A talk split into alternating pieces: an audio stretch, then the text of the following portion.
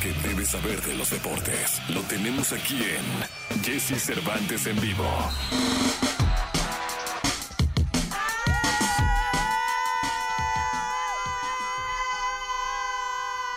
Un ícono del deporte en Tampico, pero En Ciudad Madero, Ciudad Tamaulipas. Madero, Tamaulipas. Ahí está el querido Paquito Ánimas.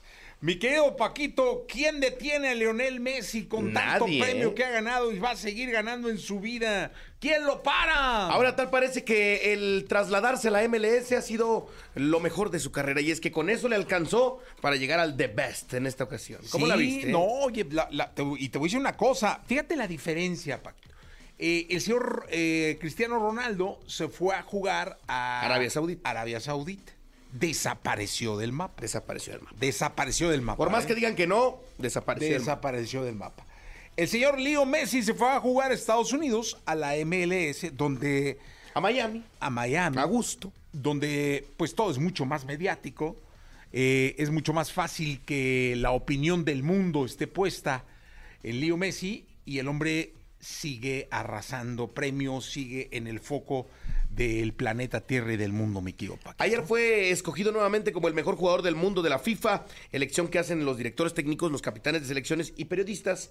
En esta ocasión el The Best, el que pensábamos todos, me incluyo, que iba a ser para un año excelso que hizo Erling Haaland como goleador eh, del Manchester City, eh, ganador de la Champions incluso y demás. Eh, pues no, no fue para él, fue para Lionel Messi, quien fue proclamado una vez más. Tan así, tenía claro Messi. Es más, ni Messi se imaginaba que iba a ganar, que no fue a la ceremonia. ¿No fue? No fue. ¿No fue? Las veces que no van los jugadores, se ha dado la ocasión que saben que no van a ganar. Sí, claro. Cristiano llegó a faltar a un balón de oro, Messi incluso, y ahora Lionel no fue por estar en la pretemporada con el Miami y eh, pues termina por ganar. Entre ese premio, Guillermo Madruga, que se llevó el premio Puskas al mejor gol del año, eh, la mejor jugadora que fue Aitana Bonmati, esta jugadora del Real Madrid, y bueno, Pep Guardiola, mejor entrenador de fútbol. Marta Beira de Silva con un premio especial por su trayectoria como futbolista profesional. El once ideal, que ahí sí dejaron a Kylian Mbappé, a Erling Haaland, a- al mismo Messi, a Walker, Bernardo Silva, Bellingham. eh, también estuvo Thibaut Courtois a pesar de su lesión, Kevin De Bruyne, Vinicius Junior, Rubén Díaz, Edson Morales en el once ideal de la FIFA. Así la ceremonia del The Best. Quedaban dos juegos también de la Oye, ¿y NFL. de la mujer? Fue eh, Aitana. Aitana. Aitana fue la número uno. ¿Merecido el de ella? Sí, sí, sí, sin duda. Creo que había hecho un gran año eh, en el fútbol femenil y eh, pues estaba... Fue un año complicado para Alexia Putellas, que normalmente es la jugadora más mm, Ajá. mejor del mundo. Que vino a jugar acá a la Que Azteca, vino ¿no? a jugar a la Azteca, pero viene recuperándose de una lesión. Entonces creo que para Aitana fue merecido. Oye, dime una cosa, si tuvieras, si tuviera Paquito Ánimas, Paco Ánimas que dar el premio de Best, ¿a quién se le hubiera dado? Eh, como uh, Yo creo que a, Erling Haaland. A Haaland, ¿no? Porque se supone que es un premio individual, no un premio de logros colectivos. Ok, la Copa del Mundo y demás ya quedó para Messi en el 2000, en el Mundial, pero creo que para este año futbolístico como tal, lo que está haciendo Haaland, los récords que está rompiendo, la edad que tiene, la cantidad de goles que ha metido, creo que no había forma de quitárselo. Pues la verdad es que no, mi querido Paquito. Y dinos del fútbol americano. Fíjate que hubo dos partidos que se quedaban pendientes. El de los Buffalo Bills contra los Steelers. El equipo de Bills arrolló a los Steelers 31-17 y se verán el próximo domingo las caras ante los Chiefs. El duelo entre Josh Allen y Patrick Mahomes. Estará muy interesante este duelo. Además también el sábado tendremos el juego entre los Texans y los Ravens. En el otro juego los Bucaneros de Tampa dejaron en el camino las Águilas de Filadelfia 32-9. Los Eagles, eh, un equipo que demostró que pues ya estaba prácticamente roto para este juego. Ayer las Chivas eh, presentaron a Kate Cowell, eh, finalmente, que portará la camiseta número 16. Sigue el 14 disponible para esperar a que lleguen a un acuerdo con el Chicharito. Y en el abierto de Australia, aplauso de pie para Renata Zarazúa, quien tristemente quedó eliminada en la segunda ronda, pero logra hacer historia y a pesar de esto, llegó, de esta derrota, llegó a meterse en el top 100 de la WTA, la mexicana Renata Zarazúa. Fuerte aplauso para ella, que de verdad está haciendo las cosas muy bien en el tenis a nivel internacional. Hablemos, Paquito, de la Copa del Rey. Es que este jueves la Copa del Rey eh, va a brindar un gran partido de fútbol, un gran espectáculo, un gran juego dentro de la etapa de octavos de final, cuando el Atlético del Cholo Simeone recibe en su casa al Madrid en un clásico más que dará el último boleto para los cuartos de final de este torneo.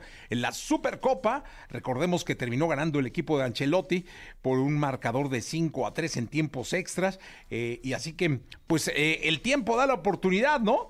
Y el Atlético puede vengarse del conjunto merengue, del conjunto blanco y avanzar a los cuartos de final. Entra a caliente.mx y regístrate y recibe mil pesos de regalo. Por ejemplo, si le metes mil a que el Madrid gane este encuentro, podrás cobrar dos mil quinientos, hasta dos mil quinientos.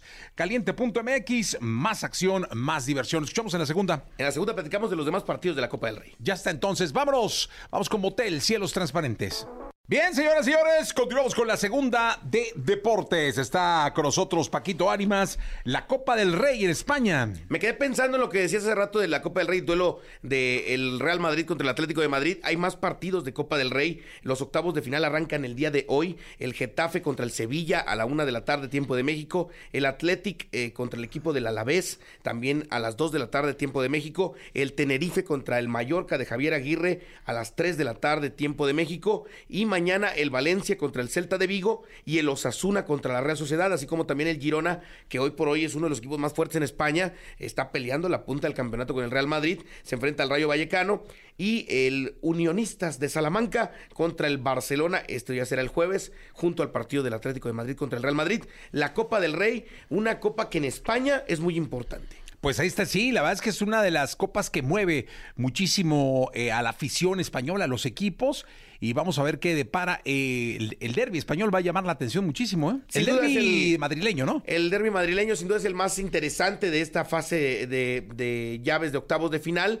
Vamos a ver cómo le va Javier Aguirre con el Mallorca. Creo que también es una oportunidad importante para el Vasco en el ánimo del equipo. Sabemos que lo importante para ellos es no descender, pero pues el, el avanzar en la Copa del Rey es algo de lo que puede hacer más meritoria la estancia de Javier Aguirre como entrenador. ¿Contra quién juega? ¿Mallorca? El Mallorca va contra el equipo de Burgos. El Burgos. Bueno, eso es un partido parejo de alguna manera, ¿no? No, perdóname, David, perdóname, la vida. Va contra el Tenerife. Tenerife. Eh, Tenerife. Ahí en las Eh, Islas Parejo, ¿no? Canarias. Sí, sí, sí. Parejón el juego. Va a estar mm, Muy ganable, ¿no? Puede, tiene muchas posibilidades de poder ganar, aunque Muy vaya ganable. distante. Ah, bueno, pues muy ganable. Bueno, Paquito Ánimas, hasta el día de mañana. Hasta mañana, Jessy. Gracias por el espacio. Que tengan un excelente día. Gracias a Paco Ánimas con nosotros en Deportes. Quedan con Jordi Rosado, con Manolo Fernández. Yo soy Jesse Cervantes. Pásenla muy bien. Hasta mañana, 6 de la mañana.